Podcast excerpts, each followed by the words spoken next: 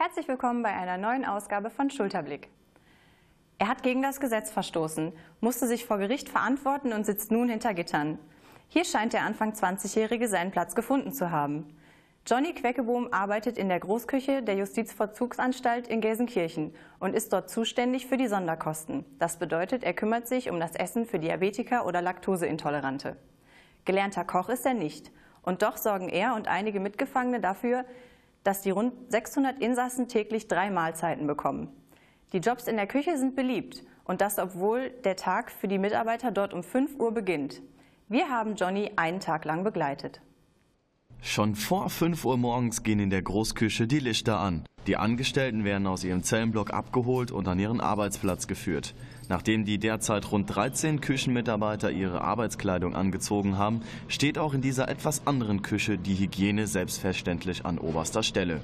Johnny Quekebohm ist zum zweiten Mal im Gefängnis. Da er bei seinem ersten Aufenthalt schon in der Küche gearbeitet hat und seine Tätigkeit ordentlich und mit viel Fleiß ausgeübt hat, hat er dem Küchenpersonal die Entscheidung leicht gemacht, ihn wieder einzustellen. Wir haben hier vorne sogenannte Essenswagen, genauso wie der.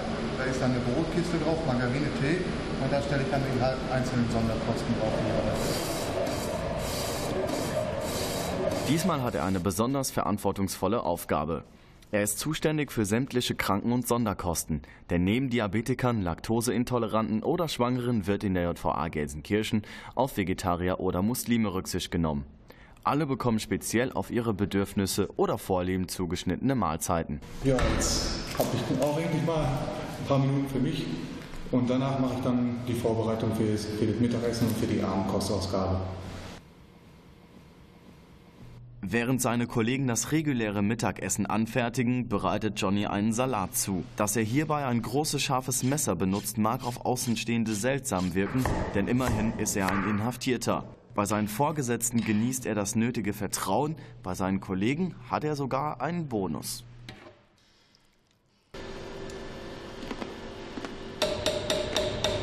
So wie Johnny, ne? das ist unser Nesthäkchen. Ne? Und äh, da besteht auch immer so ein gewisser Schutz auch so, ne? So, ne? Der, der darf immer alles, ne? Da kann auch immer alles so machen, ne? Hat auch seine Flausen im Korb, ne? Bis zu 25 männliche Insassen könnten in der JVA-Küche arbeiten. Zurzeit sind es jedoch nur 13. Es sind nur Männer, da Männer und Frauen in der JVA nicht zusammenarbeiten dürfen. Wer in der Küche arbeiten will, darf weder alkohol- noch drogenabhängig sein und muss ins bestehende Team aus Gefangenen und Verantwortlichen passen. Ja, ich habe auch oft neue Leute, die ich dann anlernen muss. Also viele bleiben gar nicht lange, die sind vielleicht drei Monate, ein Jahr höchstens hier. Und daraufhin muss ich halt vieles jeden Tag von neu erklären.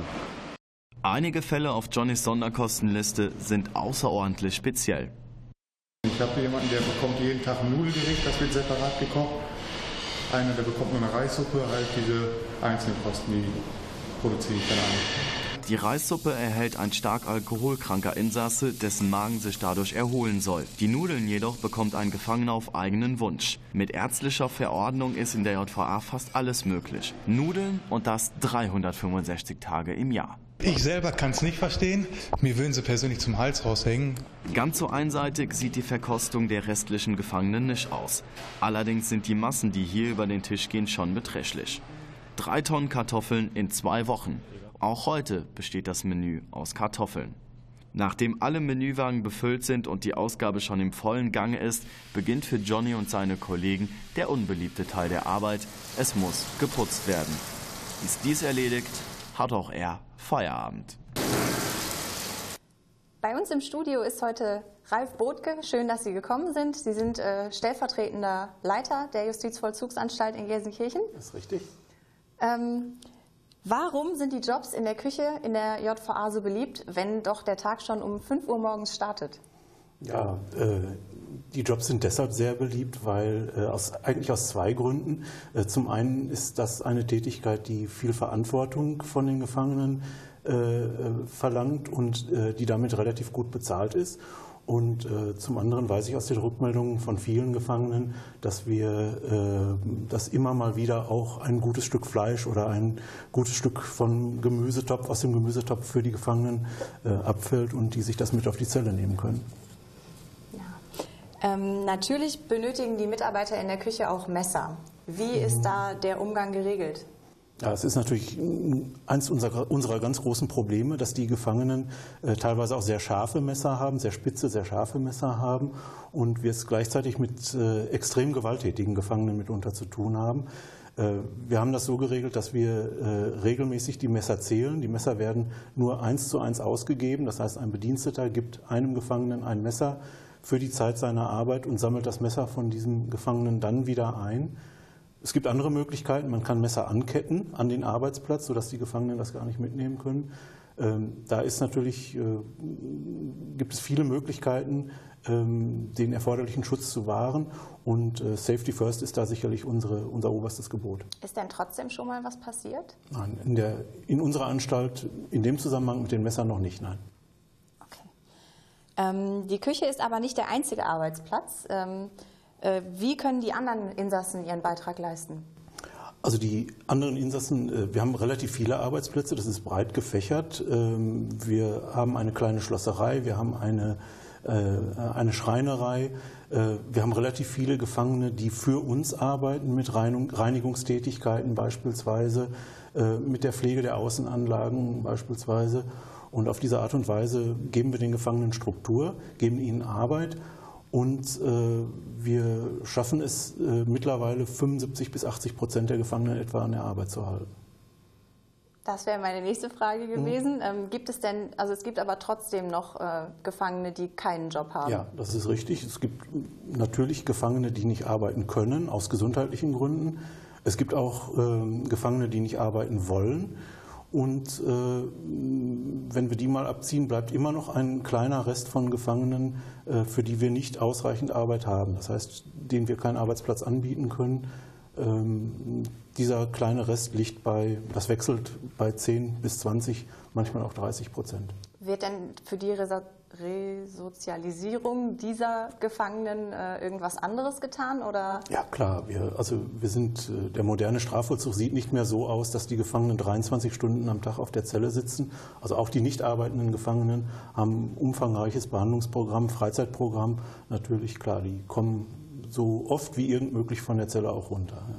Also wir haben ähm, in der Küche von unserem Protagonisten erfahren, dass äh, er teilweise durcharbeitet und dann die 15 Tage Urlaub, die ihm zustehen, am mhm. Stück nimmt. Mhm. Ist das in anderen Bereichen auch so der Fall oder ist das dann eher so speziell in der Küche? Das kommt ein bisschen auf den Arbeitsplatz an. Also der, der, Arbeitgeber quasi, also in diesem Fall die Küche, muss das leisten können. Das heißt, in der Zeit, wo dieser Gefangene jetzt beispielsweise zwei Wochen, 15 Tage, wie Sie sagen, äh, Urlaub nimmt, äh, in der Zeit muss der Arbeitsplatz natürlich mit einem anderen Gefangenen besetzt werden können. Das ist nicht in jedem Arbeitsplatz möglich. In der Küche geht das offensichtlich, ja. Dann bedanke ich mich vielmals für Ihre Zeit, Herr Botke. Schön, dass Sie da waren. Gern geschehen. Unser Reporter David Kaiser hat sich die Zustände in der Küche der JVA nochmal genau angeschaut und hat sogar probiert. Um halb fünf hat man uns heute Morgen in die JVA Gelsenkirchen reingelassen. Um fünf Uhr hat der Betrieb hier angefangen. Dann ging es schon los mit dem Mittagessen kochen. Für 600 Gefangene wird hier gekocht. Wir waren mit dabei in der Großraumküche der JVA Gelsenkirchen. Wir haben ein paar Leute kennengelernt, haben mitbekommen, wie der Alltag hier abläuft und wie sozial eigentlich alles ist. Kann man sich draußen wahrscheinlich gar nicht mal vorstellen. Und wenn wir schon hier sind, müssen wir natürlich auch probieren. Menü von heute, es gibt Kartoffeln, es gibt richtig leckere Boden, dann gibt es eine Pilzsoße zu einer Frikadelle und die habe ich fast schon aufgegessen. Meinen letzten Happen gönne ich mir jetzt und damit wäre es das dann auch gewesen aus der JVA. Bis bald.